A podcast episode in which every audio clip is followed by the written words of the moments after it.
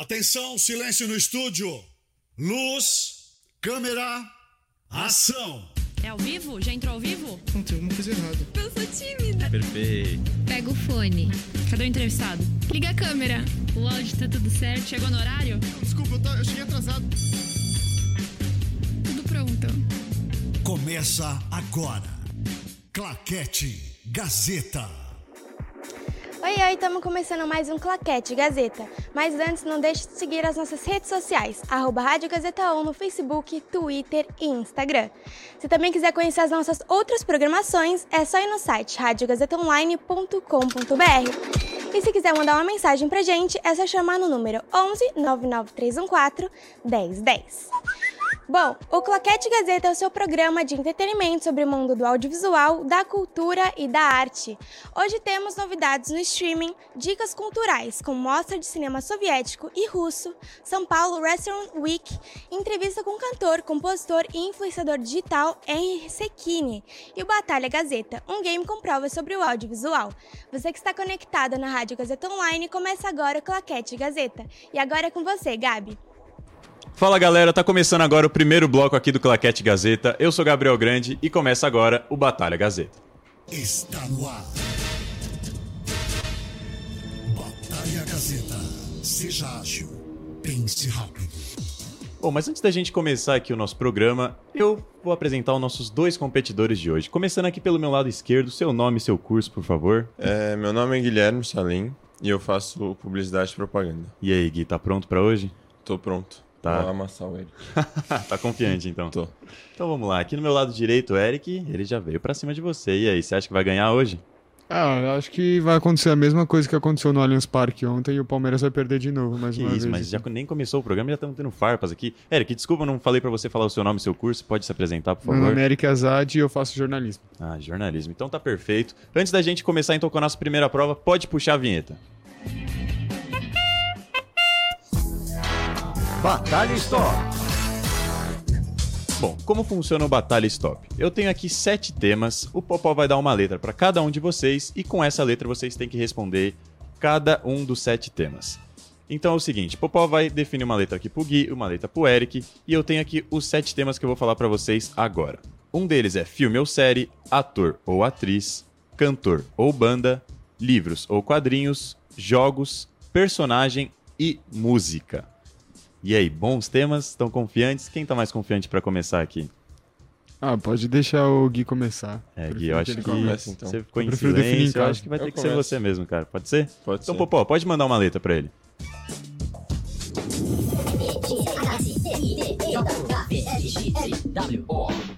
Letra L. Filme ou série? Fala, velho. Ator ou atriz?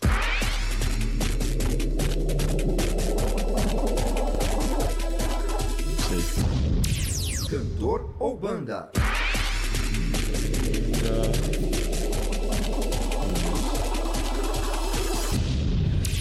Livro ou quadrinhos? Livros ou quadrinhos?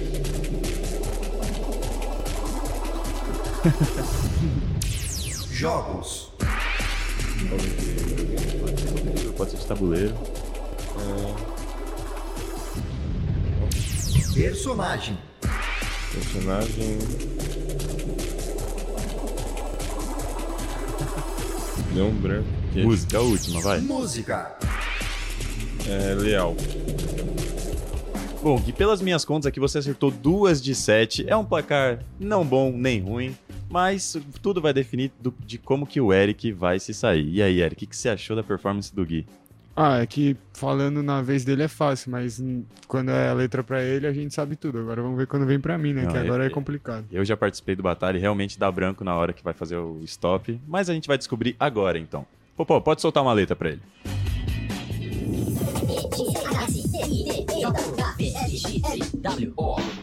Letra N. Filme ou série?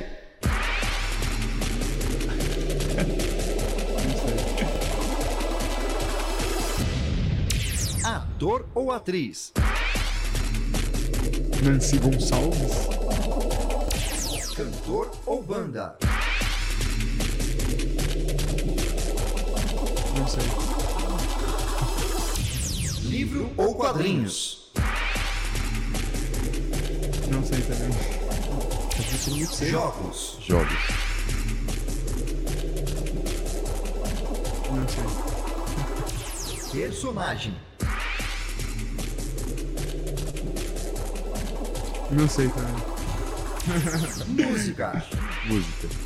O último. Novo balanço, tudo bem. Cara, pelas minhas contas, vocês empataram. Então Nossa. o Gui achou que tinha ido mal, mas o Eric, pelo jeito, não foi mal também. Me salvou. Realmente, Meu L Deus. e N não eram letras muito fáceis. Eu também não saberia responder a maioria daqui, mas vocês também, vocês vacilaram em algumas, viu? Nossa. Vou dizer. Mas, então, com vocês tendo dois pontos, vocês estão empatados. Então agora a gente vai para nossa segunda prova. Enigma Batalha. Como funciona Enigma, Enigma Batalha? Eu tenho aqui 15 dicas sobre algo, um personagem, alguma coisa. E eu vou dando essas dicas pra vocês. Quando vocês souberem, quando vocês acharem que vocês souberem, vocês falam, eu sei. E aí eu paro de dar as dicas e vocês chutam quem vocês acham que é. Caso vocês acertem, vocês ganham 5 pontos. Se vocês errarem, é 5 pontos pro adversário de vocês. Todos entenderam? Sim, perfeito. Então vamos lá. Popó, pode soltar uma música de suspense. Estou na TV todos os domingos. Estou nas praias. Em diversos eventos, sou o centro das atenções. Posso ser de couro. Posso ser de qualquer cor. Alguma ideia por enquanto? Nenhuma Nenhuma. ideia. Nenhuma? Nenhuma ideia. Posso ser. Oh, perdão, ia dar a mesma dica. Meu tamanho pode variar bastante. Posso ser de plástico. Posso ter gomos. Meu peso pode variar de poucas gramas até muitos quilos. Nenhuma ideia, gente. Talvez eu tenha uma ideia, mas. Eu tenho aqui só mais seis dicas, viu? Não tenho nenhuma ainda. Sou arremessada com frequência. Eu sei. Ah, Você sabe? Sei. Tem certeza? Sei. Pode falar então. É bola? Sua resposta é bola. É. Eric, sua resposta está exata. Mais cinco pontos pro Eric, então. Eric sai na frente com sete pontos. É, Gui, vai ter que correr atrás, hein, cara. essa dica ele foi rápido, porque eu também Você ia chutar bola também? ia. É, mas aí faltou velocidade, né? Sim. Pô, pô, acabou de falar uma coisa aqui que não dá pra ser dita ao vivo. Mas é isso, então. Depois da nossa segunda prova, pode puxar a vinheta da nossa terceira e última prova. Sabe tudo. Como funciona o Sabe Tudo? Eu tenho aqui cinco perguntas para cada um de vocês. Cada pergunta acertada vale três pontos. E o tema de hoje é esportes. Vocês gostaram do tema? Um bom tema? Sim, bom Um tema. ótimo Um tema. bom tema, até porque vocês são do time de basquete da Casper Exato. Libra, né? Coincidência, nossa. Mas é isso, então. Vamos começar. Eu acho que eu vou começar aqui com o Gui. Tá saindo atrás, tem a chance de virar o jogo. Então, Gui, você tem a chance de fazer até 15 pontos nessa prova e virar o jogo. Vamos lá, então. Primeira pergunta para você. Em que ano LeBron James entrou na NBA? 2003. 2003. Isso. Resposta correta. Segunda pergunta. Quem é considerado o maior tenista brasileiro de todos os tempos? Nadal? Quer que eu repita a pergunta? Não entendo de tênis. Confesso. Quem é considerado o maior tenista brasileiro de Guga. todos os tempos? Sua resposta é Guga. Sim. Sua resposta está correta. Eu te ajudei nessa, né? É, você passou um pano. Não entendo Deixaram de um tênis, pano. mas Fui, fui. desculpa Tô pra de bom quem humor hoje, tô de bom humor. gosta de tênis, eu não entendo nada. Realmente. Terceira pergunta. Quem é o jogador que teve um famoso gol conhecido como La Mano de Deus, ou A Mão de Deus? Maradona. Maradona. Sim. Sua resposta está correta, Gui. Mais três pontos para você. Quarta pergunta. Essa aqui é, é sacanagem. Quantas vitórias Ayrton Senna teve em sua carreira? Essa aqui é de opção. Nossa. Opção A, 45. Opção B, 38 vitórias. Opção C, 53 vitórias. Opção D, 41 vitórias. É, eu vou de 38 vitórias. Opção B, 38 vitórias. Então, você tem Isso. certeza, Gui? Tenho certeza. Absoluto, você tá muito confiante. Absoluto. Você assiste Fórmula 1, Gui? Não. É, dá pra perceber porque sua resposta está incorreta. A resposta era a letra D, 41 vitórias. Quinta e última pergunta. Quem era o técnico da seleção brasileira na conquista da Copa do Mundo de 2002? Felipão. Felipão. Grande ídolo palmeirense. Qual que é o nome dele inteiro, Gui? Luiz Felipe Scolari. Droga, tentei tirar um ponto dele, Eric, mas tá Não, Você difícil. ajudou ele na segunda pergunta, né? Certa resposta, então, mais três pontos pro Gui. Gui, você só errou uma, então você fez 12 pontos. E agora quem vai ter que correr atrás é o Eric. Eric, eu não sei se suas cinco perguntas vão estar. Era pra ele ter feito nove, diga-se de passagem. Ah, mas aí tá o apresentador tá de bom humor. Eu vou estar de bom humor com você também. Pode ficar tranquilo. Vou começar então com você, Eric. Qual o ano de aposentadoria de Kobe Bryant? 2016. 2016. Uhum. Sua resposta final. 2016. Sua resposta está correta. Kobe Bryant se aposentou realmente em 2016. Segunda pergunta. Qual a sede das Olimpíadas de 2028? Nossa, 28, eu já ia falar seco Paris. Hum, 28. Não sei. Nenhum chute? Nenhum chute, eu vou chutar qualquer coisa, mas assim, só por chutar, não sei. Moscou. Sua resposta é Moscou. É, Sua resposta é errada. Está errada. A resposta era Los Angeles, nos É. Estados Unidos. Mas tá pertinho, né? Quase, quase ali do lado. Então vamos lá. Quarta pergunta pra você, Eric. Calma aí que eu me perdi aqui nas folhas. Quarta pergunta. Terceira pergunta. Meu Deus do céu, tô errado aqui.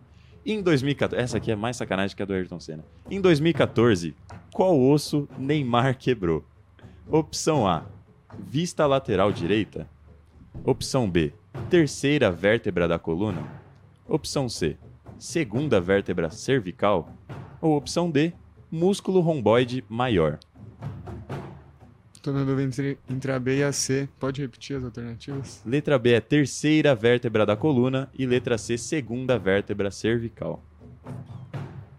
Segunda vértebra cervi- cervical. Opção C, então, segunda vértebra cervical. Você tem certeza disso, Eric? Sim. Sua resposta está incorreta. A resposta era a letra B. Você devia ter confiado um pouco mais na sua intuição, cara. É isso, então. Quarta pergunta. Tendo nove edições realizadas até agora, quantas vezes a seleção brasileira de futsal foi campeã da Copa do Mundo? Hum, acho que é tetra ou penta. Quatro. Quatro vezes. Quatro vezes, então tetracampeão da Copa do Mundo. Aham, Tem certeza? sim. Não, Eric, você tem que confiar na sua intuição de novo, porque sua resposta está incorreta. A gente é penta tanto no futsal É, então, como no que- futebol de campo. Quinta e última pergunta que pode decidir o Batalha, de, Batalha Gazeta de hoje. Quem é o maior pontuador da história do basquete? Pera. Basquete geral ou NBA?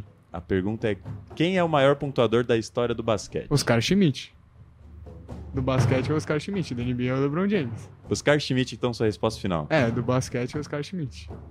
Eric, sua resposta está completamente correta. Mais três pontos. Meu Deus do céu, eu não sei quanto tá esse placar. Mas, Não, Eric, você foi muito bem também. Acho que você conquistou, conquistou nove pontos aqui pelas minhas contas. A produção ainda tá avaliando os pontos. Mas antes disso, vamos aqui perguntar pro Gui. Gui, o que, que você achou da sua performance? Você gostou de participar do programa?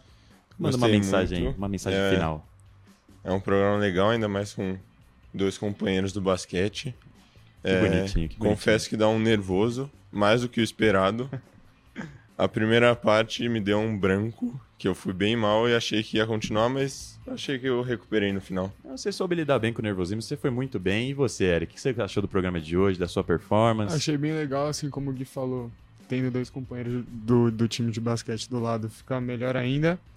E, mas achei que as últimas perguntas passaram um pano pro Gui, né? Tava bem mais fácil as Eu perguntas tentei dele. te ajudar aqui também, mas, Mas- pelo jeito tava difícil hoje. Mas, Bom. bom, bom, programa. Gostou, né? É isso então. Produção, como é que estamos de ponto? Já conseguiram contar todos? Vamos lá então, música de suspense, Popó. Quem ganhou a batalha de Gazeta de hoje foi. Eric por 1.15 a 14. É, quase, hein, Gui? Se você tivesse acertado aquela lá que você errou, da, do Ayrton Senna. Hum, não sei nada de Fórmula 1. mas foi quase. E né? ainda passaram um pano, né? No Gustavo Kirten foi ali, por né, um né? ponto, foi por um ponto, mas foi um bom programa. Muito obrigado a vocês que estão aqui, muito obrigado a vocês que estão assistindo de casa. E é isso aí, agora a gente vai para o nosso segundo bloco de novidades e dicas culturais. Claquete Gazeta. Gazeta Online. Cada vez mais conectada Rádio Gazeta Online. Um novo jeito de ouvir rádio. Claquete Gazeta. Fala galera, estamos aqui de volta com o nosso segundo bloco aqui do Claquete Gazeta. E aqui na minha direita, hoje, acompanhado dela, de novo, pode se apresentar, Lu? Oi, gente, eu sou Luísa Borgli, monitora da Rádio Gazeta Online, e eu tô muito feliz de estar aqui com vocês hoje porque a gente tem umas dicas maravilhosas. Estão maravilhosas mesmo. E aí, Lu? Vamos começar então? Bora lá. Vamos lá. Essas novidades são pra você que planeja ficar em casa e assistir a um bom filme. Pode puxar a vinheta. Novidades. Totally Killer é a mais nova produção original da Amazon Prime Video. É verdade, Lu. O filme conta a história de Jamie, uma adolescente que viaja no tempo para os anos 80 e tem a oportunidade de consertar o trauma que abateu a sua família. Mas olha, Gabi, isso não vai ser nada fácil. Até porque ela terá que impedir o assassinato das melhores amigas de adolescência da mãe, enquanto ela mesma foge do assassino. É, ô Lu, e certeza que não era a noite de Halloween que ela esperava. Mas será que Jamie poderá mudar o seu futuro para que seus pais a permitam ser um pouquinho mais livre? Eu acho que a gente vai ter que acompanhar o trailer pra descobrir, Gabi. Solta aí. Então vamos lá. Ficasse em casa e distribuísse os doces de Halloween juntos? Não, mãe. Você sabe como essa época do ano é difícil pra gente. Suas amigas foram assassinadas há 35 anos. Só tô dizendo que a gente não tá mais em 87. Cuidado, querida, eu te amo.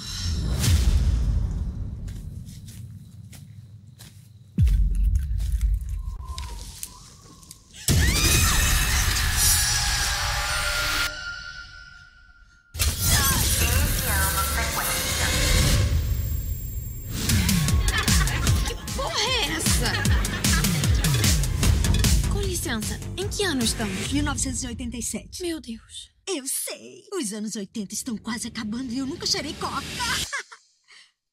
Eles não entendem. Ai, meu Deus. Mãe. Vai a merda e morre. Caramba, mãe. Macita. Ai. Ai, ai. Mamacita. Hora do aniversário no condomínio. Isso é uma cabana assustadora que fica no meio da porra nada. Qual o problema? Tem um assassino à solta e você trouxe a gente pra floresta. Ai, meu Deus. Esqueci de trazer vodka. Você tem só umas sete horas e meia até ficar presa aqui pra sempre. Eu preciso impedir todo esse horror antes que aconteça. As máquinas matam todos nós? Não, elas só destroem o que há de melhor na sociedade com vídeos de dança no TikTok. Elas usam a dança contra nós? Vem pra cá. A água tá quente. Só pra vocês saberem, eu não faço boquete. Você faz xixi com essa coisa. Pensa bem. Olha só, se ela fizesse boquete, talvez estivesse viva. É, mas essa não, não é a moral da história. Ô Lu, eu tava vendo o trailer aqui, eu queria saber de você. Você acha que ela vai conseguir alterar o passado? Olha, isso eu já não sei, mas acho que ela pode conseguir mudar o futuro, hein? É, assim como a nossa próxima protagonista. Tudo pra Ontem é a mais nova produção original da Netflix. Após passar meses internada em um hospital psiquiátrico, Mia volta para a escola e percebe tudo o que perdeu. Por isso, ela se permite viver a vida ao máximo. Ô Lu, mas será que o passado vai deixar ela. vai fazer com que ela consiga viver tudo que há de bom? Olha, eu acho que só assistindo pra saber, hein? Mas acho que o trailer pode dar pra gente algumas dicas. Vamos acompanhar? Ah, vamos lá então, vai. Espelho, espelho meu. Por favor, me dá um tempo.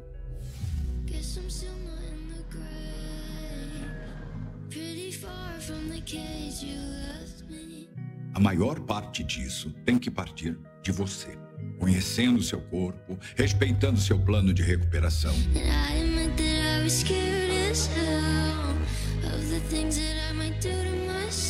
Eu sei o que eu preciso fazer agora para poder voltar para a escola e ver meus amigos e ser normal de novo.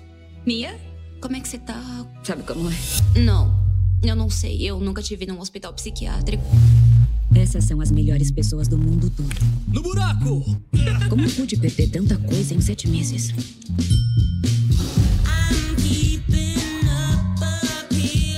Ela tá livre. Estudei pra fazer. Não sei nem por onde começar. Eu tava pensando, talvez, no cinema ou na pista de skate. A gente não vai lá há séculos. Casa comigo.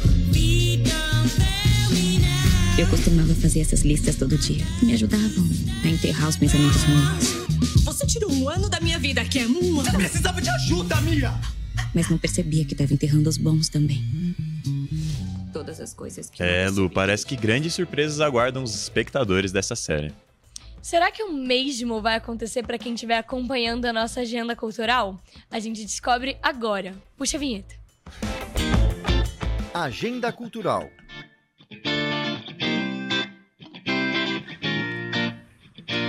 Agora, se você tá afim de sair nesse fim de semana, essa agenda cultural é para você.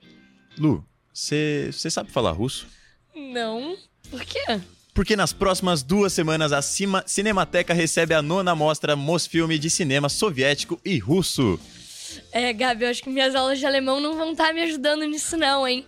Mas é só assistir o filme com legenda, não é mesmo? Enfim, a mostra conta com 15 filmes clássicos e recentes que vão explorar mais a cultura russa e do leste europeu. Nossa, fala alemão, Lu? Fala. Fala um pouquinho pros nossos espectadores. Não, não, vou- não vou fazer isso com os nossos espectadores, Elogia Gabi. eles, pô. Sehr. Tá bom? Tá feliz? Tá, Que que você tô falou? feliz. Eu te amo muito. Ah, então que bonitinho aí pra vocês, então. Ô Lu, e não é só de lá que a mostra reserva um espaço pra falar sobre a América Latina e as lutas políticas que aconteciam por aqui durante os anos de 60 e 70. Vocês ficaram curiosos? Então eu vou contar pra vocês quando vai estar acontecendo a mostra. A mostra acontece de quinta a domingo na Cinemateca, que fica na Vila Clementino, em São Paulo, e vai até o dia 15 de outubro. É, e você pode conferir os horários nas sessões no site cinemateca.org.br. E tudo isso de graça. Basta apenas re- retirar os ingressos na bilheteria uma hora antes da sessão. Nossa, de graça, eu adoro coisa que é de graça. Adoro, é sempre muito bom. Eu adoro. E você não tem mais desculpa pra não ir, então, hein? Mas vamos continuar que tem muito mais dica ainda, Lu. Acontece aqui em São Paulo mais uma edição da São Paulo Restaurante Week. Um dos maiores festivais gastronômicos da América Latina está de volta para você que quer comer bem por um preço mais em conta. E por falar em gastronomia, aqui a Rádio Gazeta Online a gente já produziu uma série de reportagens especiais, inclusive sobre gastronomia. Então, se você perdeu, acessa lá nosso site radiogazetaonline.com.br para ficar por dentro. E, Lu, diversos chefes de cozinha foram convidados a criar receitas com ingredientes que celebram a diversidade na- da natureza brasileira nesse evento, hein? É verdade, Gabi. Mais de 200 restaurantes estão participando do festival. Então, comida boa é o que não vai faltar. Se você é fã de culinária italiana, japonesa, mediterrânea, vegana, enfim, tem comida para todos os gostos. É, Lu, e a cada menu vendido, o evento vai fechar uma doação para o projeto Chefe Aprendiz. que Nossa, nossa, sério? É, Lu, esse projeto ele busca capacitar jovens em vulnerabilidade social por meio da gastronomia. Cara, eu não fazia ideia que iniciativa maneira, gente. É, até quando vai mesmo o festival, Gabi? Eu tô na dúvida aqui. Lu, o Restaurante Week vai até di- o dia 5 de novembro. E se você tiver interesse em saber quais restaurantes estão participando e outros detalhes, é só acessar a página oficial do evento restauranteweek.org.com.br. Perdão.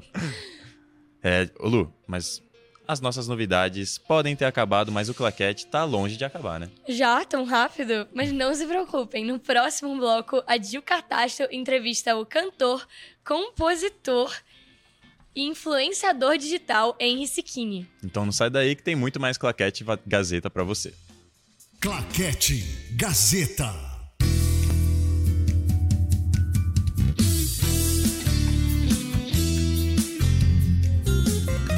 Rádio Gazeta Online. Você conectado. Gazeta Online. Claquete Gazeta. Oi, oi, gente! Estamos começando agora o terceiro e último bloco do Claquete Gazeta. Mas antes da gente começar a nossa entrevista, não esquece de seguir nossas redes sociais, arroba Rádio Gazeta On no Facebook, Twitter e Instagram. Para saber das nossas outras programações, é só ir no site radiogazetaonline.com.br. E se quiser chamar a gente, é no WhatsApp 11 99314 1010. Hoje aqui tô com um entrevistado que tem muito carinho, que é o Henry Secchini, mas primeiro solta a vinheta. Entrevista. Ai, Oi, Henry, tudo bem? E aí, Gil, bem demais. Muito obrigado por me receberem aqui, é um prazer enorme. Eu que agradeço, muito feliz de, estar, de você estar aqui. Então vamos lá. Quem é Henry Sequini? Quem é Henry Sequini? Depende, é. quem pergunta? Não, então, uh, eu sou ator, né? Henry Sequini é um ator de 18 anos, cantor, compositor e agora influenciador também, né? E tô engajado agora nesses projetos artísticos, tem muita coisa acontecendo e tô procurando sempre me aperfeiçoar e agora eu tô feliz demais de estar aqui, né? É Ai, que incrível. bom! E como que surgiu a sua paixão pela música e pela atuação? E que momento você percebeu que queria seguir essa carreira artística? Nossa, isso é uma, é uma pergunta que eu tô sempre, sempre reformulando, porque uh, depende muito uh, do ponto né, que, que eu pergunto. Então, paixão pela música, meu, eu lembro que começou muito cedo, né? Porque minha família inteira é toda muito musical. Né? Então, por conta disso, eu acabei recebendo muita influência disso, né? Então, pô, eu sempre conto essa história. Eu era pequenininho assim, seis anos de idade, só de fraldinha, rodando na mesinha de centro, cantando bidis. Meus pais amavam ouvir bidis, eu só ficava lá tal. E aí eu comecei a aprender violão com oito anos, e aí foi, foi indo, né? Comecei gravando vídeos também, aí é aquela coisa, paixão, vai, vai, vai mais vezes. E aí foram surgindo oportunidades, aí eu fui me descobrindo nesse meio e estamos aí, né? Se aventurando nesse meio artístico, que é uma coisa maravilhosa. É, isso aí. E quais são as suas principais influências, tanto na música quanto na atuação, por exemplo? Principais influências? Uhum. Tá. Uh, nossa, tem muita gente. Tem muita gente. Na música, assim, uh, eu diria que, pô, uma das pessoas que eu mais me inspiro é o John Mayer e o Shawn Mendes, né? Em questão de música, assim. Aqui no, no cenário nacional, pô, um cara que eu amo bastante é o Victor Clay. Né? Eu me inspiro pra caramba, tanto no jeito que ele escreve, quanto no estilo de música dele, que eu acho muito legal também.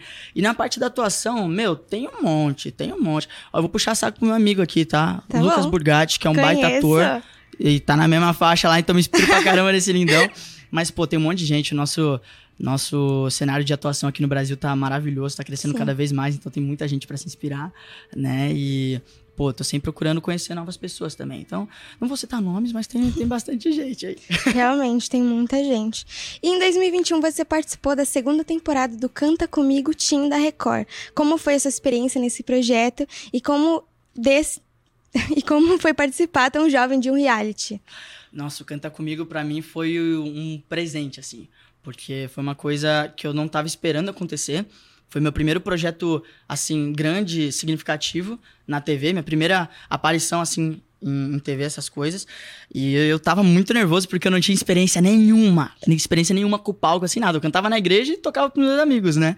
Em casa, na escola. Então, participar do Canta Comigo foi um aprendizado enorme né? Óbvio, eu tava muito nervoso, então é, não pude tirar 100% do potencial que dava para colocar, mas eu sou muito grato por isso, porque foi o que abriu todas as portas para uhum. mim, assim, né? O Canta Comigo eu conheci pessoas incríveis, né? Inclusive minha namorada eu conheci no Canta Comigo, então só por isso aí já é, já é uma coisa maravilhosa. Muita gente talentosa também, os baixinhos, nossa, Canta Comigo tinha gente assim de pô, oito anos. Caraca. Que já tinha empresário, já lançava álbuns. E eu lá, no topo, o que, que eu tô fazendo? Começando. Meu Deus do céu! Mas é muito, foi muito legal.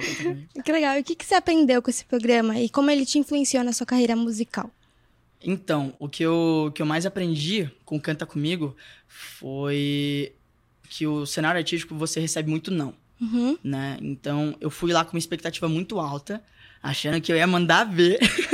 e não foi tão bom quanto eu tava esperando que ia ser, né, a minha, a minha performance. Então, no começo, assim, eu fiquei arrasado, né, porque é a quebra de expectativa, né? Você tá esperando muita coisa, aí vai lá e não é o que, não é o que você tava achando que ia ser. Então, depois disso, eu aprendi que, pô, você vai receber não pra caramba nisso, né? E você não Sim. pode abaixar a cabeça, velho. Você tem que ir, porque se é o seu sonho, se é o que você tem que fazer, se é o que você quer fazer, você tem que continuar fazendo. Então, uh, foi uma uma visão assim para mim de que é isso que eu quero fazer, amo fazer isso, mas tem que aguentar as porradas e, Sim, e continuar. Tudo, né? É isso aí. E também no mundo da música, você participou de diversas produções teatrais, como Matilda. Como essa experiência de atuar em musicais contribuiu para o seu desenvolvimento na música? Como... Não, e também como ator, né? Nossa, pra caramba. Então, uh, foi tudo muito rápido para mim, né, nesse, no, no cenário artístico. Então, saindo do Canta Comigo, já, já foi encaminhando para várias outras coisas. Então, assim que eu saí, eu conheci muita gente que era produtora também de teatro e tal. E aí eu falei, pô, preciso estudar. Né? Então, eu fui, me matriculei, meus pais me matricularam numa, num curso de teatro, teatro musical, que inclusive eu recomendo para todo mundo aí, eu não sei nem que câmera olhar. Qual que é? Essa daqui do meio? Aquela ali? É. Recomendo pra você, mesmo que você não queira ser ator, não queira ser artista, faz teatro musical, porque é legal, você vai conseguir se desenvolver muito mais. E aí eu fiz isso, fiquei um tempo fazendo, e aí teve a primeira produção, né, de escola de Uhum. teatro normal, que foi o Matilda, e aí depois eu fui partindo pra outros musicais mais profissionais. Então, meu, eu acho que a maior lição, assim, o maior aprendizado que você tem com, com teatro musical é justamente conseguir se expressar melhor, né? Porque é você, o palco e o público, né? Em teatro musical. E desenvolve as três áreas que eu mais amo, né? Da, da arte. Então, você tá atuando, você tá cantando, você tá dançando lá, tá fazendo a performance. Então, é muito, muito legal. Eu aprendi muita coisa fazendo teatro musical. E qual que foi a produção mais desafiadora pra você e por quê? De teatro musical? É. A mais desafiadora, nossa, foi... tá, tá. A mais desafiadora foi um que eu participei, foi um dos primeiros também, que chama Bullying, o musical, Uhum. né? Que já era um musical bem grande, né? Produzido pela Dagnus. E só que a gente tinha muito tempo, muito pouco tempo pra se preparar. Então foi um negócio muito louco assim, tipo, eu entrei no elenco depois dos testes e aí a gente tinha assim, coisa menos de menos de duas semanas pra ensaiar a peça inteira. Nossa. Então, tipo, era dia, dia após dia, dia e noite, o tempo todo, só ensaiando, ensaiando, ensaiando. E porque, tipo, a gente tinha que fazer tudo dar certo, né? Nesse período curto de tempo. E o teatro musical tem muito isso, né? Às vezes você tem pouquíssimo tempo pra se preparar e você tem que se virar com aquilo. Porque quando você for entrar no palco, ah, uma das coisas mais legais do teatro é que não tem como regravar, né? É. Então, tipo, meu, você tem que fazer o negócio certinho, porque não vai falar corta e depois volta. Não, é aquilo lá. Então, essa foi com certeza a mais desafiadora pra mim até o momento, Uhum. porque foi um período de produção e de e preparação muito curto. Entendi. E além da música, você também participou de campanhas publicitárias pra TV. Como foi a experiência de gravar esses projetos e algum deles se destacou pra você? Nossa, então, ah, essas campanhas publicitárias foram uma novidade pra mim muito grande também, porque eu acho que a maioria das pessoas, quando pensa em ser ator, né, fazer, fazer atuação e tal, já vai direto pro cinema, né? Essa Uhum. coisa, o teatro musical, pô, você vai ser ator lá, vai interpretar um personagem. E as campanhas, publicidade, é muito diferente, porque ao mesmo tempo que você tá assim interpretando um personagem, você tem uma outra dinâmica de como é o negócio. Então, pra mim foi também um negócio muito louco assim, porque eu não fazia ideia de como que era, e você chega lá, você fica gravando o dia inteiro pra no final usarem 20 segundos Uhum. do que você gravou. E a dinâmica é muito diferente também, mas tudo é aprendizado. Com né? certeza. Então, cada coisinha assim serve pra uma área diferente da sua vida. Com certeza. Agora vamos falar do Nai United. Ai, meu Deus! Você chegou na etapa final das audições, né, pra entrar pro grupo. Como foi a experiência de competir pra uma vaga pra um grupo global? Nossa. Ó, até hoje, já faz um tempinho do Now United, mas até hoje é meio difícil de superar, porque foi um negócio muito, muito grande, né? Foi muito grande. Eu, algumas pessoas sabem, assim, eu acompanhava o Now United desde, desde quando eles começaram, assim, né? Inclusive, meu irmão, eu mostrei pra ele o primeiro vídeo que eu vi, ele ficou viciado mais que eu, né? Depois... Mas eu sempre tava acompanhando eles. E aí, quando surgiu isso daí, foi tudo muito, muito louco, porque eles tinham anunciado no Instagram Uhum. que ia ser a- as audições e tal. Eu nem ia fazer. Aí no final me obrigaram, né? Família maravilhosa que apoia. Assim, você vai fazer sim. Não tem opção, você vai fazer. Aí eu fiz sem expectativa e graças a Deus deu certo. Aí a gente teve aquelas audições presenciais, né? Que foi muita gente e tal. E aí, graças a Deus, eu consegui ser um dos três finalistas. Quatro, né, no começo, que tava a Gi Sim. Fernandes, a Desirê e o Lucas. Inclusive, os três são maravilhosos, assim. Levei pra vida, estão comigo até hoje. E, meu, participar do, do Now United foi uma coisa que... Coisa que eu mais aprendi até hoje de tudo isso. Porque foi um processo muito trabalhoso e assim, ao mesmo tempo muito gostoso de fazer, né? Porque a gente tava fazendo o que ama, né? Que é cantar, Sim. performance e tal. Só que numa escala enorme. Então a gente foi pra Los Angeles, estudou com os caras lá top, sabe? E é, meu, foi, foi muito show, foi muito show. E ainda ter a oportunidade de gravar os clipes, gravar música, é muito legal. Né? E depois disso também abriram portas gigantes. Então eu tenho só a agradecer ao United por isso daí. Muito legal, muito legal. E como foi o processo antes de preparo, tanto de preparo quanto nas audições Pro Now United? pro Nai United? Então, ah, o processo das audições foi muito rápido também, mas foi tudo. É que o ritmo, assim, é tudo muito pá, pá, pá, pá, pá, Uhum. né?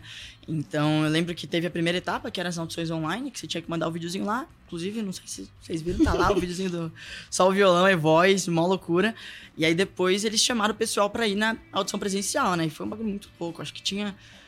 Nossa, tinha quase mil pessoas lá presencialmente pra fazer o negócio. E conheci muita gente também que virou, viraram amigos próximos meus, né? Muita gente talentosíssima E foram dois dias de audições intensas, assim. Dois dias, o dia inteiro de audição, até que saíram os finalistas, né? A resposta depois. Meu, muito doido. Imagina você tá lá gravando, do nada você recebe a notícia de que você entrou, você tem a chance de entrar pro grupo, você tá entre os finalistas, você vai viajar para Los Angeles. Nossa, Sabe? É muito, é muito, é muito doido isso daí. Mas o processo já com na United, assim, também foi muita, muita correria, né? Tudo, tudo era muito corrido. Mas foi aquilo, é daydreaming, né? Você vai, cada dia que você tá fazendo lá, você tá pensando, meu, o que que tá acontecendo? Né? O que que tá acontecendo? Porque são coisas que você não imagina, né? Mas a preparação foi muito legal. O pessoal é muito, muito show. Nossa, que legal. E você foi para Los Angeles e até falou que teve uns wor- workshops com profissionais. Como que foi essa experiência? O que, que eram esses workshops? Sim, então, em Los Angeles, primeiro que foi minha primeira viagem internacional, né? Então, só disso daí já chega lá que nem criança, né? Meu Deus! que que tá Olha tudo em Né? volta. Tudo assim, meu, eu pisei lá, pisei no aeroporto de Los Angeles e não tava acreditando no que tava acontecendo. Mas isso, isso tudo foi, foi muito legal porque a gente tava onde tudo acontece, né? Então, se você for ver assim de dimensão do, do mercado artístico, Los Angeles é onde tá tudo acontecendo. Então, todos os artistas que você pode pensar já trabalharam ou trabalham hoje em dia em Los Angeles, esses artistas internacionais. né? Então, pô, a gente tá lá, assim, acho que a, mais, a coisa mais doida foi ver o letreiro. Nossa, o letreiro de Hollywood é doideira, que você só vê em filme. Sim. Aí você chega lá na hora, você vê aquele negócio lá e fala, meu Deus, eu tô aqui. Nem parece real, né? aqui. Onde chegamos? né, mas foi muito legal. Todo o processo foi muito gratificante de fazer e difícil de acreditar. Imagina. E qual foi o momento mais desafiador ou emocionante do processo para a seleção do Na United? O momento mais desafiador pra seleção, você diz na audição ou já entre os finalistas? Entre os finalistas. Ah, sem dúvida dançar. Nossa, dançar. Quem me conhece um pouco mais sabe que eu não sou o melhor dançarino do Brasil. e eu nunca tinha me aventurado, nunca tinha tentado assim aprender dança, né? A não ser no teatro musical. Foi a primeira experiência, a primeira e única experiência que eu tinha tido até, até então. Né? Então, pra mim, era um, é um negócio muito assim: meu Deus, eu não, não sei dançar. O que, que eu vou fazer? E aí você chega lá, pô, na United é um grupo que um dos tópicos principais é a dança. Sim. Né? Se não o principal. Então, eu fiquei com muito medo no começo, porque eu, eu pensava assim, meu, o que, que eu vou fazer? Né? Eu não sei se eu consigo fazer isso. Mas um pessoal me ajudou, minha família inteira me ajudou, né? Meu irmão eh, dança pra caramba, minha namorada também, então eles estavam sempre ali me ajudando e tal. Mas com eles lá no processo, eles também foram super atenciosos, né? Eles, eh, sim, deixaram, deixaram a gente o mais tranquilo possível. Uhum. Tipo, isso não é pra vocês ficarem aflitos, é pra ser legal. Eu acho que a arte é muito isso, né? Você não pode fazer um negócio na pressão de, ah, eu tenho que ser perfeito, eu tenho que fazer tudo certo. Não, você tem que curtir o negócio. Porque afinal é isso, né? Quando você faz curtindo, nossa, tudo fica muito mais fácil. Então, eles deixaram tudo tranquilo ao ponto de que a gente tava fazendo um negócio que não tava acostumado, só que tava sendo legal de fazer. Né? Então, ah, foi difícil no começo gravar os vídeos, foi difícil aprender as coreografias e tal, mas quando a gente percebia assim, já tava lá fazendo os passos e tava sendo muito, muito gostoso de fazer. Ai, que legal. Mas esse foi mais desafiador. Foi E difícil. o emocionante? mais emocionante. Nossa, eu acho que foi. Acho que foi. Além do letreiro. Além do, do letreiro. Isso foi de Los Angeles, né? Com o United foi gravar no, no estúdio que eles gravam lá, porque é um estúdio muito renomado em Los Angeles, né? Que, meu, a gente chegou lá, tinha assim, sabe aquele negócio muito de, muito de estúdio famoso mesmo? Que você vê lá Uhum. os discos de platina, discos de ouro, não sei quantas milhões de cópias vendidas. E você vai vendo lá só artista assim, renomadaço. Então, pô, a gente pensar que tava gravando no mesmo lugar desses caras, com os produtores que produziam esses caras, é, é um negócio muito doido. Então, acho que esse foi o mais emocionante, porque foi a primeira vez que eu tava gravando num estúdio também. Então, cada, cada momento foi muito mágico pra mim, assim. Então, toda hora eu tava. Deus. E compe- competir por uma vaga no grupo, como foi a dinâmica com os outros finalistas? Tinha uma dinâmica legal entre eles? Como que era? Nossa, pra caramba. Assim, a gente fala toda hora que não parecia uma competição, né? Porque a gente ficou tão amigo que eu acho que até. Eles falavam até pra gente, né? Meu, eu, eu já fiz tantas audições, os produtores lá. A gente já fez tanta audição, tanto, conheceu tanta gente assim que tava participando. E a gente nunca tinha visto isso. Vocês realmente viraram amigos. Porque a gente tava competindo, né? Pô, uma oportunidade maravilhosa. A gente tava competindo para aquilo e não parecia que tava disputando, né? Não tinha aquela rivalidade. Então, pô, a gente tava aprendendo uma coisa que teoricamente estava sendo avaliado, né? A gente tava sendo avaliado e um ia ajudando o outro, né? Tanto que não é à toa que a gente tá super amigo agora. A gente conversa o tempo todo, tá sempre se apoiando. Então foi muito saudável essa competição. Nunca teve aquilo de, ah, eu quero superar você, eu quero. Uhum. Claro, todo mundo tava querendo fazer o melhor, todo mundo queria entrar, mas sem aquilo de querer prejudicar o outro, né? Todo Sim. mundo tava se ajudando lá e teve uma competição muito saudável entre a gente, foi muito legal. É, até vi os stories de você com eles, todo mundo saindo. É, então, meu, a gente ficou muito amigo. Eu acho que o processo todo, né? Porque demorou pra gente ir pra Los Angeles. Então, nesse processo, a gente acabou ficando muito próximo, né? Uhum. Tanto a Desirê, o Lucas, a Gia, a gente tava sempre fazendo coisa junto, sempre conversando, né? Então, isso ajuda muito a Sim. ter essa relação. E após ser um dos finalistas, você teve a chance de gravar música, até videoclipes com o pessoal. Como foi essa experiência de colaborar com o pessoal do Nine United? Nossa, é inacreditável, porque a produção deles é absurda, né? É imensa. Então, pô, a gente gravava, tava gravando o clipe lá, eles iam mostrando como que tava ficando, e é, é um negócio muito louco, porque é muito grande, né? E a gente tá participando daquilo é muito legal também. Mas ver, o mais legal foi ver esse processo todo acontecendo, né? Porque a gente tava aprendendo todo dia. Então, pô, um dia você grava música no estúdio, aí no outro dia você tem aula de dança, aí você tem aula de performance, aí depois você tá gravando um clipe, né? Então, isso tudo é, foi, muito, foi muito importante também, muito legal de fazer. Sim. E você mantém contato ainda com os membros de lá? Os membros, então, pouco, confesso que pouco, né? Não, a gente não se fala tanto assim, mas vira e mexe. Tipo, eu acho que o mais legal é você responde ali um post, você É. responde um story, aí você começa a conversar, tu, e aí, como que você tá? Pô, saudade, aquele papo lá de, de bora marcar e nunca Uhum. marca. É esse papo. não, mas foi, foi muito legal. Alguns eu tenho contato até hoje, sim. Legal. E como foi conhecer eles pessoalmente?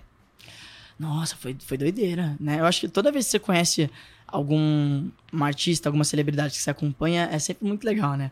O primeiro contato que a gente teve com eles foi no show, no Uhum. Allianz Parque. Né? A gente não sabia que encontrar eles, aí falaram pra gente do nada, ó, vocês vão subir lá no palco, eles estavam fazendo passagem de som, e viraram pra gente do nada e falaram, vocês vão subir no palco com eles pra falar com eles. E aí a gente foi lá, viu eles assim, e, meu, é, é outra coisa, eles são muito legais. São muito legais. Então, ao mesmo tempo que tava dando aquele nervosinho, né? Tipo, meu Deus, eu tô vendo eles. Foi, foi muito legal, pare- pareceu muito natural, Uhum. assim, né? Eles foram super acolhedores também, muito receptivos. E o tempo todo a gente via que eles estavam sempre querendo o nosso melhor, Sim. né? Então, ó, o que você precisar, a gente tá aqui, a gente ajuda tal. Estavam tentando acalmar a gente, porque você fica nervoso, né, nesse processo. Então, eles são muito show. E você pode contar alguma historinha pra gente, como foi é, a interação com o United, que os fãs não sabem? Tinha alguma historinha com eles? É, alguma coisa que aconteceu com eles, dos bastidores. Nossa, ó, tem algumas coisas, né? Porque lá a gente ficava o tempo todo junto, né? Então a gente tava eu quando eu fui tava eu e o Lucas a gente ficou no mesmo quarto de hotel, né? Então, historinha da gente assim tem coisa pra caramba, foi uma doideira aquilo lá. Imagina, dois bestas no mesmo quarto de hotel assim em Los Angeles.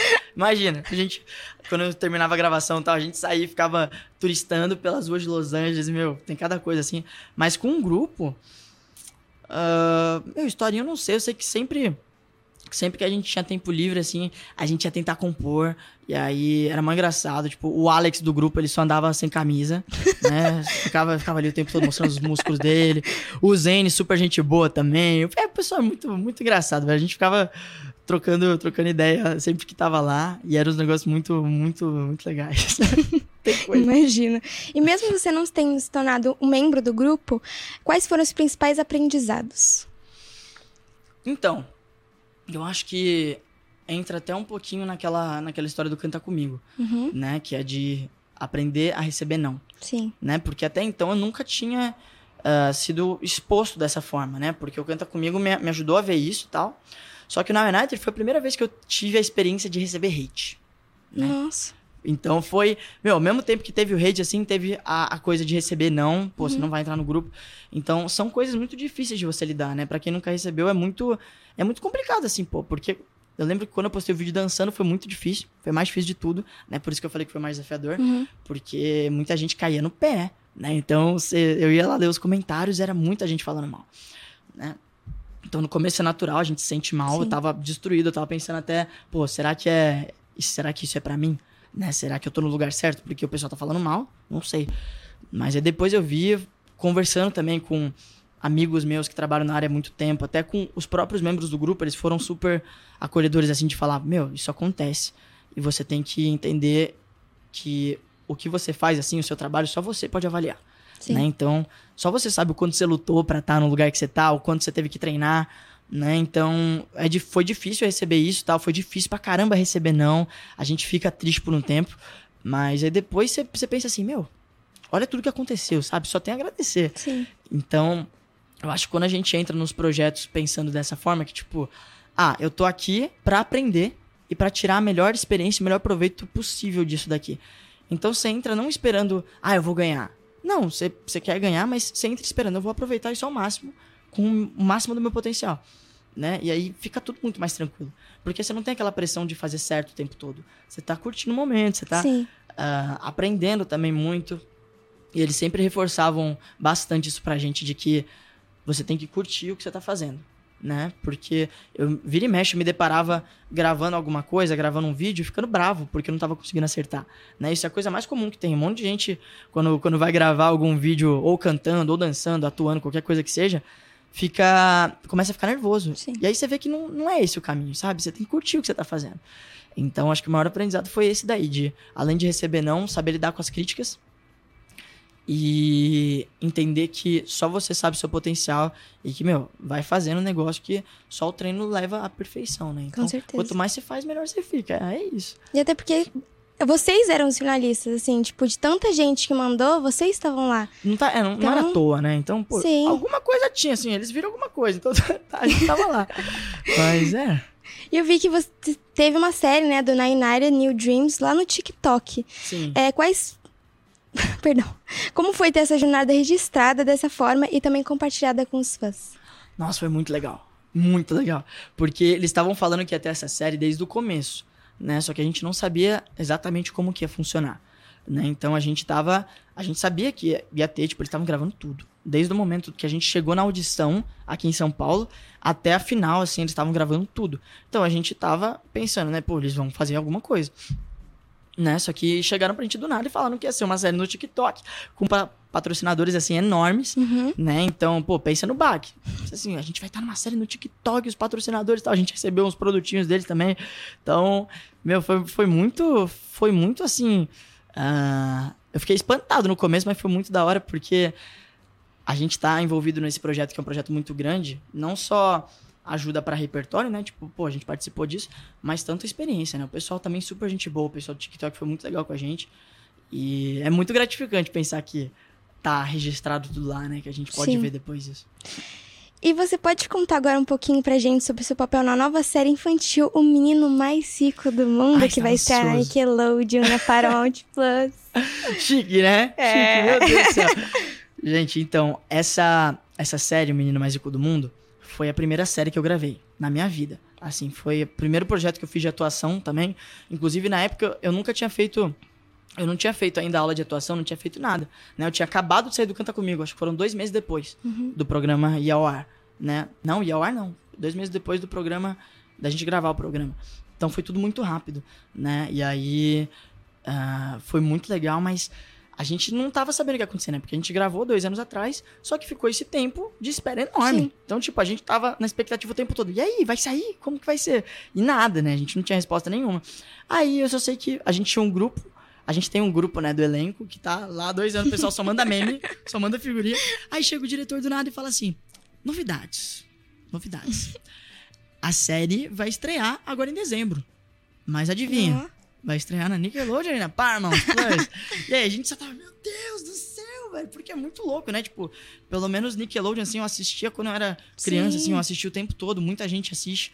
E pensar que a gente vai estar lá, assim, muito louco. Mas, ó, já vou adiantando, eu não sei o que esperar disso daí. Porque foi- faz muito tempo, tava muito diferente. Então, aí, vamos... Não sei o que esperar, vai ser uma novidade pra todo mundo, né? Mas eu acho que vai ser legal, tenho certeza que vai ser legal. Né? Com certeza. O elenco também é maravilhoso. Eu vou assistir. Eu assistir. Vou assistir. Assiste, assiste, manda Por você, eu. Bora, bora, vai ser legal. Eu vou assistir também. É isso. e você também mencionou, né, os bastidores, que está focado em projetos na área de atuação. Pode dar uma prévia de quais seus projetos estão em andamento? Ah, claro, então, ah, sobre projeto de atuação, é o que eu tô focando no momento, né? Porque a gente fica. Quando você faz muita coisa assim, tipo, fica aquela, aquela disputa, né? O que, que eu foco agora? Porque você não pode fazer tudo ao mesmo tempo. Sim. Né? Você não ser doido. E aí, na época do No United, eu tava focado totalmente pra parte do canto e da performance, né? E acabei deixando a atuação um pouco de lado. Na época do Canta Comigo, a mesma coisa. E aí, agora eu tô. Eu falei, pô, vou focar na atuação. Porque é algo que eu vejo. Eu vejo ah, muita oportunidade, né, de Sim. fazer. Então, tô estudando pra caramba, tô fazendo um monte de curso nisso daí. E aí tem uns projetinhos também aparecendo na, na área da atuação. Muita publicidade. Meu Deus, nunca fiz tanta publicidade na minha vida, mas é muito bom. E é isso. Agora eu tô tentando me aperfeiçoar ao máximo pra entrar nesses projetinhos aí. E eu descobri essa paixão na atuação e mano, não consigo mais largar. É uma coisa assim maravilhosa. É, tem que seguir o que você gosta, né? O mais legal na atuação é que você pode fazer tudo. Uhum. Então, tipo, meu, eu sempre tive muito aquilo lá de não saber, de querer ser muitas coisas, né? Então, tem aquilo lá, todo mundo já sonha em ser médico, todo mundo, pô, quero ser, quero ser artista, quero ser ah, atleta, quero ser aventureiro, sei lá, qualquer coisa. E na atuação você pode fazer tudo isso, né? Porque dependendo do, do personagem que você pega, você pode fazer qualquer uma dessas coisas. Então, eu descobri essa paixão na atuação por conta disso, de saber que você pode ser várias pessoas quando você tá fazendo. Então, é muito legal a atuação. Ah, eu adoro. E como você tá equilibrando sua carreira como influenciador digital com seus projetos na atuação? Sim, então, a área da influência digital também era uma área muito nova pra mim, Uhum. né? Porque eu via meus amigos fazendo, assim tal, eu conheci muita gente incrível que trabalhava como influenciador digital, só que eu não fazia ideia de como funcionava esse mercado, né? E eu acho que até, meu, é muito complicado você fazer sozinho, né? Você descobrir Sim. sozinho. Então, é muito bom que você tenha uma pessoa ali que saiba, que conheça o mercado te ajudando. E graças a Deus eu consegui encontrar pessoas assim que estão me auxiliando, estão me dando dicas o tempo todo de como fazer. E aí agora eu tô me aventurando nisso daí, tô tentando aprender, estão surgindo os trabalhinhos também nisso daí. E, pô, é muito legal, porque a internet tá muito forte hoje, Sim. né? Então, pô, saber que dá pra trabalhar com isso, dá pra fazer muita coisa com isso, é muito show. Então, tô aprendendo ainda, mas eu tô gostando bastante. E quais são seus objetivos e metas pro futuro? Pergunta boa. Objetivos e metas pro futuro. Aquela pergunta lá que você escreve num, num papelzinho É. deixa errado, né? O seu eu de 10 anos. O que você quer que seu eu de 10 anos ah, seja? Nossa, então, objetivos e metas. É, é aquilo lá, eu tô focando bastante na área da atuação, então é uma das minhas maiores metas conseguir entrar em projetos grandes Uhum. como ator, né? Me desenvolver mais nessa área. Mas, assim, minha maior meta é conseguir ah, impactar bastante gente pela arte, né? Porque a arte transforma pra caramba. Com certeza. Então, todo mundo já, todo mundo tem uma história diferente com isso, né? De como a arte impactou na vida, né? Então, eh, eu quero, eu quero fazer isso. Foi uma decisão que eu tive. Então, como objetivo e meta é assim, conseguir entrar no máximo de projetos possíveis pra conseguir espalhar isso Uhum. para as pessoas, espalhar alegria, espalhar tudo isso, né? E pô, vamos ver, né? É só o futuro pra dizer, mas eu tenho muita vontade de seguir como ator e também levando a música lá junto, né? Essas outras coisas. Mas aí só o futuro pra dizer. É isso aí. Só o tempo. E qual conselho você pode trazer para aqueles que tão jovens sonham em ser artistas, mas sabem que trata de- se trata de uma jornada longa e com muitos nãos, como você já falou antes? Eita, gente, agora ó, o momento Coach Carter, né? Como que é? O momento coach. Sempre teve, nossa, meus amigos ficam me zoando o tempo todo assim. Cara, tem hora que você dá muito de coach, velho. Porque eu começo a falar uns negócios sérios assim. Eu vou tentar dar uma amenizada, tá? Mas então, se eu pudesse falar alguma coisa, eu vou falar como se fosse pro meu irmão, né? Porque meu irmão é a pessoa assim que eu mais me inspiro pra conseguir passar tudo de melhor que eu tenho pra ele, né? Porque eu acho que isso é muito importante. Mas o conselho que eu daria é justamente isso. Não, não abaixa a cabeça com não né? Não abaixa, porque vai vir um monte.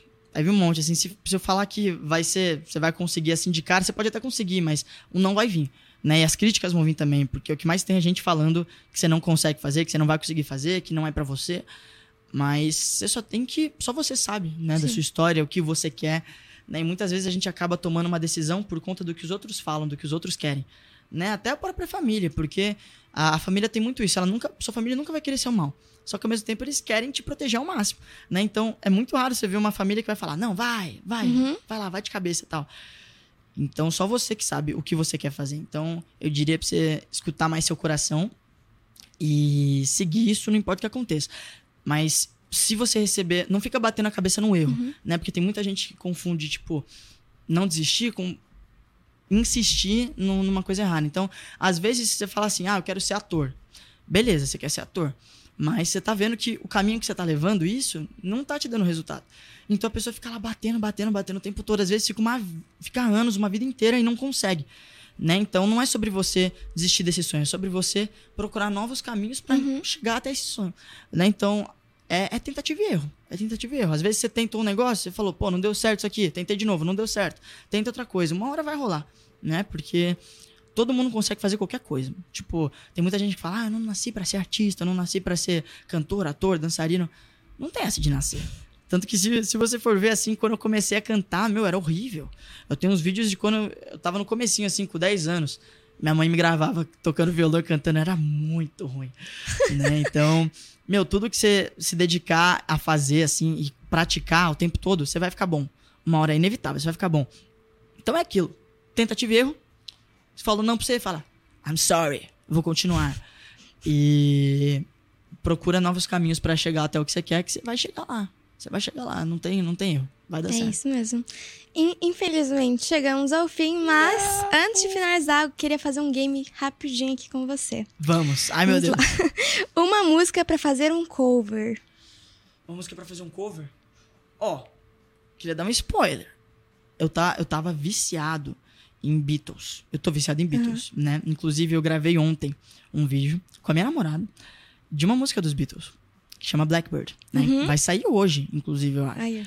E é uma música que eu tava querendo fazer um cover porque o violão dela é muito, é muito difícil. Aí eu fiquei a noite inteira, eu fui dormir de madrugada, assim, tentando o negócio. Então foi muito legal. O mais gratificante de você fazer um vídeo assim, cantando, é você se desafiar a aprender a Uhum. música, assim, né? Então, Blackbird é uma música pra fazer um cover, mas tem outras, velho. Nossa, eu tô, eu tô com tanto projeto assim pra, na gaveta pra fazer. Só que até você tomar vontade e falar assim, vou gravar tudo, demora. Mas vai sair. Então tem, tem umas músicas aí, pô, que eu tô, tô ouvindo o tempo todo e vou fazer cover, então pode ter certeza que vão sair bastante. E aí, ó. Vai sair muito cover. Uma música pra dançar em casa sozinho. Nossa, ó, vou falar uma que não tá, não, não para de tocar na minha cabeça. Você vai rir. Você vai rir. Ai, que delícia o verão. Gente. Tá todo mundo falando dessa Gente, a coisa música. mais legal do mundo é você lavar a louça, escutando música assim no, mai- no maior volume possível, dançando quando você ah, ensabou os pratos lá. E aí ficava tocando na minha cabeça o tempo todo. Ah, que delícia, gente sobre-" Nossa, eu só Sim. tô ouvindo isso daí. Já tá, já tá baixando isso daí, mas eu só, só consigo ouvir essa música. Meu, brega funk é muito bom pra você ficar dançando em casa sozinho. Mas é, né, lavar louça fica muito mais fácil quando você tá ouvindo essas músicas. Uma música pra ficar animado pro rolê. Ai, que delícia o verão. Ai, gente, depende pra ficar animado pro rolê. Nossa, tem uma que ela é coringa, assim, pra tudo. Se você quer ficar animado, não tem erro. Escuta ela. Stayin' Alive, do Bee Gees. Conheço. Yeah, you can stay right you. Nossa, é Muito muito, boa. boa. Não tem como você ficar triste depois de ouvir essa Muito música. Tipo, é essa música. impossível. É impossível. Inclusive, era essa uma das músicas que eu dançava de fraldinha. Oh, meu Deus. Tá até hoje, eu acho que é por isso que eu sou assim, né, hoje em dia. Mas, meu, essa, essa. Stayin' Tá. Uma música pra cantar no karaokê. Ai, nossa, Mamonas Assassinas é muito bom pra cantar no karaokê, tá? Inclusive, eu fui no karaokê esses dias, meu, é muito bom, porque você você coloca lá, sei lá, I Will Survive, é muito bom pra cantar. Exagerado, karaokê. legal Exagerado, legal também, aí, exagerado. Ouvindo a música lá, o vídeo, é, é- é bom, hein? Ah, mas eu diria, nossa, Mamonas Assassinas é muito legal. Música da Disney também, é muito Sim. legal pra cantar no karaokê. Nossa, eu me solto. Adoro. Eu me solto. As pessoas estranham quando me veem no karaokê. Ai, acabamos agora. Nessa conversa pô. tão gostosa. Foi. Mas, se quiser, pode dar as considerações finais, compartilhar suas redes sociais pra quem tá acompanhando, tá? Pô, com certeza. Ó, primeiro de tudo, é um prazer enorme estar aqui. Né? Muito feliz pelo convite de vocês. O projeto é muito legal aqui da Claquete Gazeta. Então, pô, parabéns pra todo mundo que tá envolvido nisso. Valeu mais uma vez por me receberem. E foi, foi muito legal. Foi muito gostoso isso aqui. Foi muito legal. Vamos fazer mais vezes. Bora. Demais. E é isso, gente, ó. Seja feliz, faça o que você ama e acompanha lá as redes sociais. Em qualquer lugar que você possa imaginar, tá a mesma coisa. Henry Sequini, eu vou soletrar o Sequini porque a maioria das pessoas erra. Henry com Y, tá? H-E-N-R-Y. Sequini, C-E-C-H-I-N-I. Vai lá. Tá bom de Instagram, soletrar. TikTok, Facebook, YouTube. Arrasou. Tô aceitando, pode ir lá. É isso, gente. Muito obrigada você que tá acompanhando, também pelo YouTube aqui, mandando. Teve umas mensagens, acho que são amigos. Amigos. Henrique Bacaro, Oi, amigos. Rai Oficial. Ai, que maravilhoso. Muito obrigada e até o próximo programa. E você fica agora com a Luísa Borgli na programação musical. Beijinhos. Claquete